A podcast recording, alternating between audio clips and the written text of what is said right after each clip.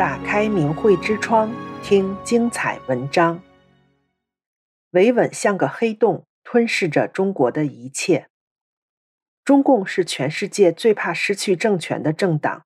从建政以来，就一直动用国家各种资源来巩固自己的政权。看得见的维稳费是修建监狱、看守所等费用，看不见的维稳费则遍及教育、外交、科技、出版等诸多领域。维稳如同黑洞一样吞噬着整个中国社会。中共控制了所有的土地、银行、企业、军队、警察、外交、教育、科技。对于正常的国家，国家财富本应取之于民，用之于民。而中共的逻辑是用人民创造的财富奴役人民。据《二十一世纪经济报道》引述官方发行的图解国家账本的数据，二零一九年公共安全支出达一点三九万亿元人民币，比当年的军费开支还多。所谓的公共安全支出就是维稳费，用来拦截访民、监控社会。奥威尔小说《一九八四》的监狱国度就在眼前，中国大陆已经是一座大监狱。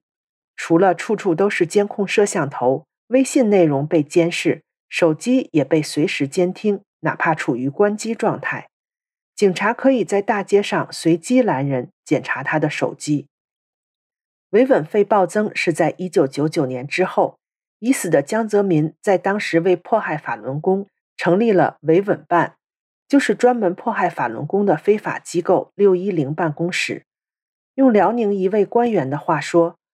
对付法轮功的钱已经相当于一场战争。”从这一年起，江泽民集团全方位动用社会资源，绑架整个体制，维稳费成了一个隐藏在社会体系深处的黑洞，从各个层面消耗着人力、物力、资金等各种资源。一九九九年十月以前，归属司法部直辖的沈阳马三家教养院连年亏损，连电费都入不敷出。一九九九年迫害法轮功开始，由当地政府按每人一万元拨款给马三家。从一九九九年十月至二零零四年，非法关押法轮功学员的总人数已达到四千余人，那拨款就是四千万元。在江泽民眼下的北京首当其冲，从公共财政中大肆抽血。根据北京一九九八年至二零零二年官方财政数据，二零零一年、二零零二年北京基本建设的财政预算急剧下降，农业和教育支出也于二零零二年开始回落，而政法支出增长率的排名却从一九九八年的倒数第二跃升至二零零二年的第一。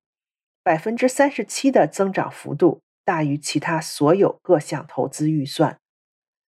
在直接关押法轮功学员的看守所、监狱、劳教所、洗脑班、精神病院等暴力设施之外，对法轮功学员的迫害是从全社会各处精细渗透。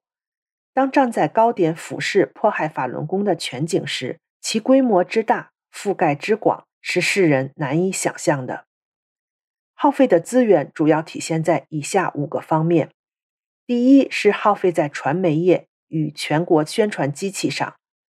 中共镇压法轮功以后，动用了全国的各类媒体，铺天盖地造谣抹黑法轮功。比如《人民日报》在镇压头一个月中，就出了三百四十七篇诋毁法轮功的文章，每天就有十多篇。中央电视台仅二零零二年四月二十五日至二零零三年底，焦点访谈、新闻节目等媒体就制作了三百三十二个诬陷诽谤法轮功的节目。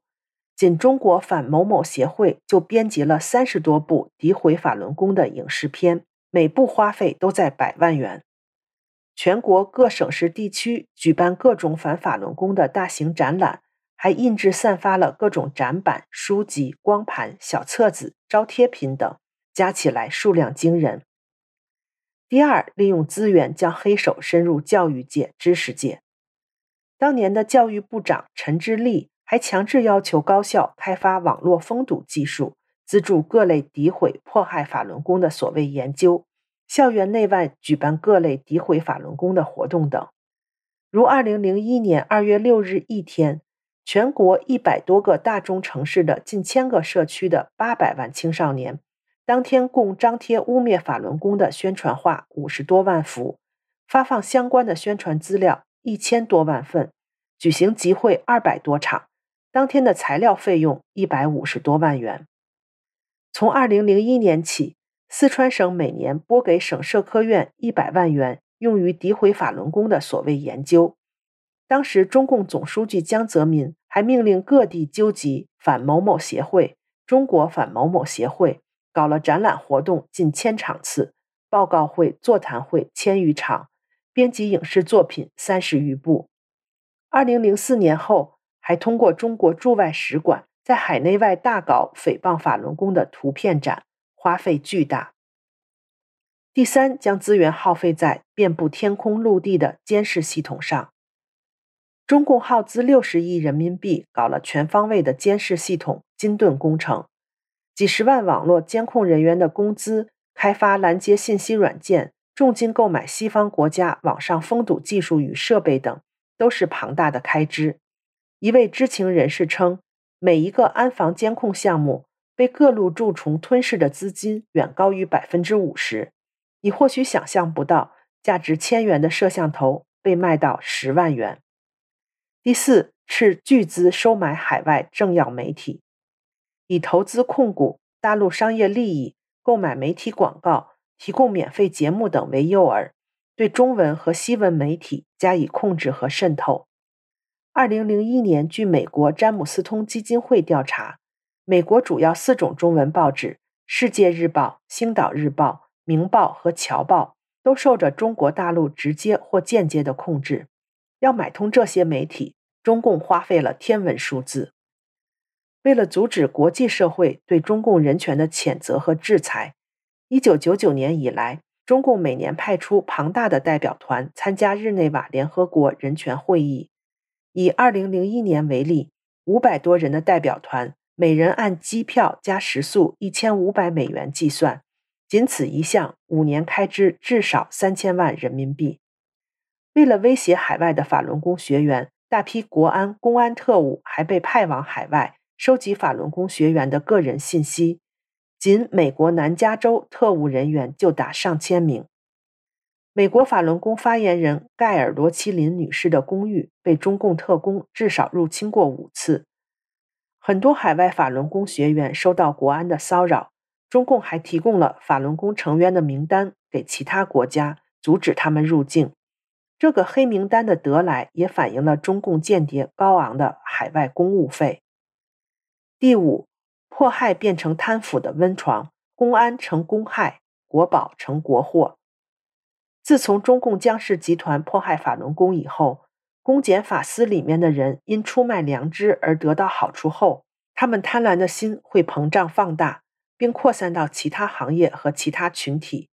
比如，很多警察把对付法轮功的酷刑手段用在访民和异议人士身上。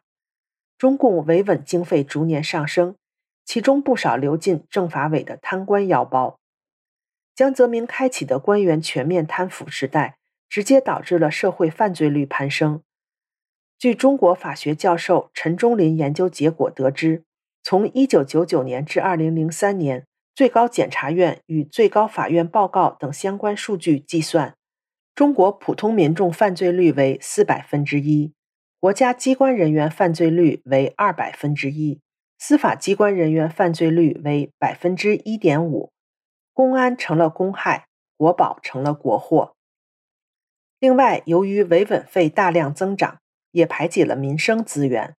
从二零一六年开始，社会科学院。公众媒体逐渐发现，社保养老金开始出现亏空。为了维稳，却让老百姓赖以养老生存的资金变得不稳。二零一七年十二月，人社部发布的数据显示，全国有十三个地区养老保险基金累计结余的可支付月数已不足一年，而黑龙江省的累计结余已为负数，赤字二百三十二亿元。对于法轮功的迫害，一天不结束，一天就需要巨大的资金来维持。维稳费与养老金已经开始对撞，也就是说，中共对于信仰的迫害已经实实在在与每一个人相关。然而，仍然有相当多的民众对法轮功漠不关心，甚至在中共的谎言欺骗中充满仇视。与中共吞噬民众的资产相比，让社会良知淡漠才是中共最为邪恶之处。订阅明慧之窗，为心灵充实光明与智慧。